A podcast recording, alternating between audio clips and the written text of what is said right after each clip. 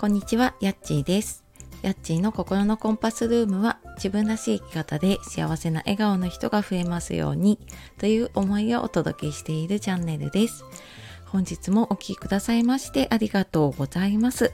えー週明けですね、月曜日ですがいかがお過ごしでしょうか？えー子供の夏休みに入ってきてね なんとなくちょっと曜日の感覚がはい狂っておりますがまあ土日が終わってね、はい、また月曜日今日から頑張っていきましょう。で、えー、と今日はですね先週末のメルマガの方ではちょっと先にお知らせをさせていただいたんですけれどもえっ、と就活ね40代から始める人が増えてますっていう話で、えー来月やるねエンディングノートのワークショップのお話をしながらちょっと、えー進めていこうかなと思いますので、えーご興味ありましたら是非最後まで聞いてみてください。はい、えー今日の就活40代から始める人がね増えてますっていう話なんですけれども、えーなんか最近やっぱりねあの就活でいただくご相談で多いというかのはうんなんかやっぱり自分のこととかね親のこととか不安だし自分も家族に迷惑かけたくないんだけど何もできてなくて不安というか何からやったらいいのかわからないとか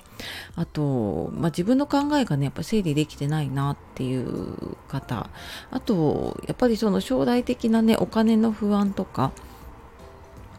っていうことをねあのご相談されることが多いです。でこれってやっぱ頭の中でずっと考えているとねどうしてもずっとこう不安不安ってなっていっちゃうんですけれどもあので私もこれずっと後回しにしてきてしまったんですね。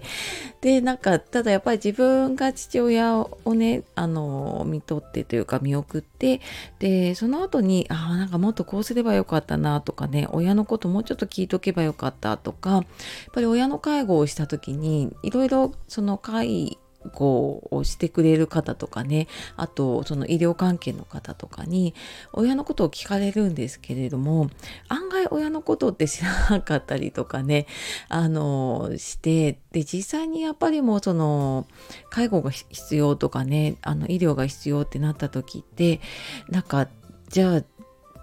自分がね最後どうしたいかっていう話ってもうなんかリアルすぎてできなくなってきちゃったっていうのがあるんですよね。であのなんかやっぱり元気なうちにね準備すればよかったなって思ったりあとやっぱり私は介護のね相談の仕事ケアマネージャーとかねそういうのを20年ぐらいやってきたのでやっぱりもう何千人っていう方の最後を見てきてやっぱり多いのがあーなんかもっとやりたいことやればよかったなとかそういうのが多いですね。であでもやればよかったこれもよかったやればよかったっていうのを聞くんですね。で逆にあこれやらなきゃよかったっていうことってあんまりなくってであとはやっぱりなんか人にもうちょっと感謝を伝えればよかったとかねあのもうちょっと家族を大事にすればよかったとかってやっぱりなかなか自分を振り返らずにね最後まで行ってしまうとそういうことがあるなって思っています。で実際に今私ね就活で、えー、と携わっていると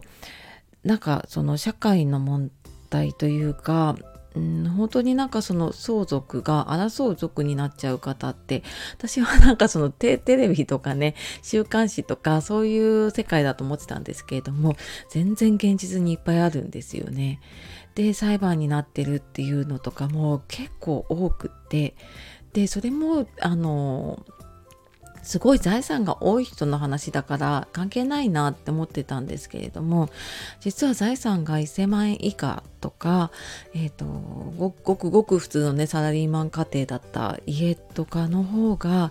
逆に多いんですよね。で逆になんかもうあの資産家というかね財産多い人ってその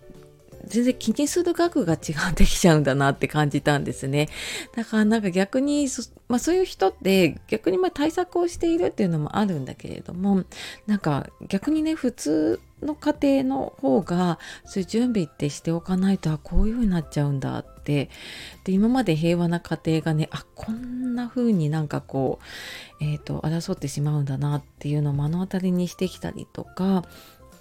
やっぱり亡くなった後の遺品整理ですよね。がなんか全然やっぱり親からとかね家族から聞いていないと何を残したらいいのかなんかあのー、何を処分したらいいのかでなんか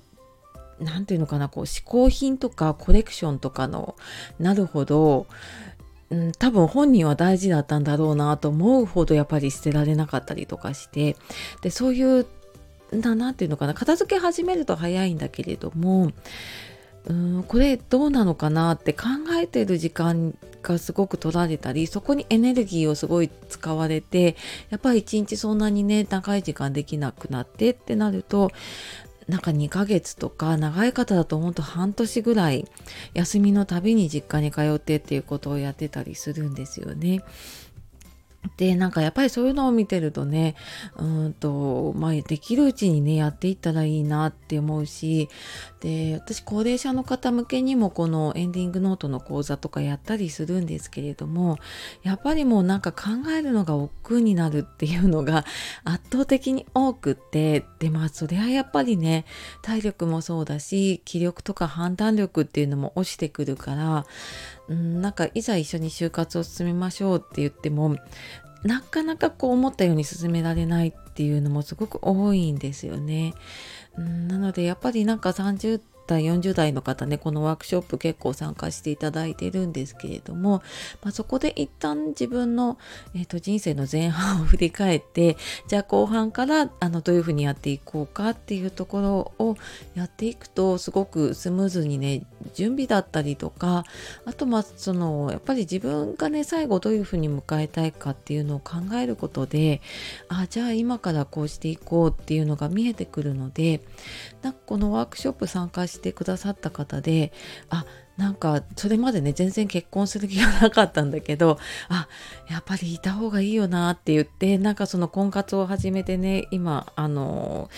結婚して子供も生まれてね幸せに暮らしているっていう方もいてやっぱり自分が何が大事かって振り返らないとわからないんだなって思ったりもしましたね。のでまああのその就活はもちろんなんだけれどもねこれからのちょっと生き方とかなんかどうしたらいいのかなっていう方にもすごくあの役立つんじゃないかなって思います。で、えーと、内容はですね、まあ、そもそも就活って何なのかとか、え家族に迷惑をかけたいならねまず何をやればいいのかなとかじゃあその人生の質を上げるためにね大事なこと就活で大事なことって何かなとかあとは実際にその参加してくれた方今まで100%の方がね書き上げているマンダラエンディングノートっていうノートを使うんですけれどもそれを実際に書いていくっていう体験をしていきます。であとエンディングノートはねあのの書き方の5つのポイントで、まあ、これを知れば誰でも書けるなっていうポイントもお伝えします。であの多分書き方とかが分かってしまえばあとは自分で書けたりとかあともうちょっと書きたいなっていう方にはあの継続のコースもねご用意しているので、えーと、よかったらそちらの方もね、えーと、また参加してくれた方にはご案内をしようと思っています。でえーと、説明欄の方のねリンクの方に詳しいご案内書いてあるんですけれども一応日程が8月の6日土曜日の14時から16時と8月8日月曜日の10時から12時で、えーと、両方とも同じ内容なんですけれどもこのノートのうちの前半3つの項目を書いていきます。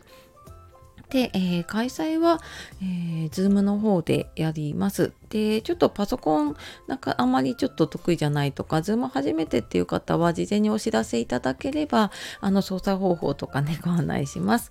で、えー、参加費の方は通常5000円でやっているんですけれども、今回ちょっと8月8日ね、エンディングノートの日っていう、まあ、そのイベントも兼ねてやっているので、今回は、えーと、3000円でやらせていただいています。で、お支払いの方法はあの書いてあるんですけど、銀行振込かまたはクレジットカードペーパーの方でやっております。で、エンディングノート、今回ね、初めて参加するので持ってないよっていう方には1000円のノートなんですけれども、えっ、ー、と、ノート代と送料込みでぜ、えーと、1000円で郵送を事前にします。で、ちょっと郵送の関係で締め切りを1週間前の30日土曜日までにさせていただいています。で、ノートをお持ちの方は、うんと、前日ぐらいまでね、申し込み大丈夫です。はい。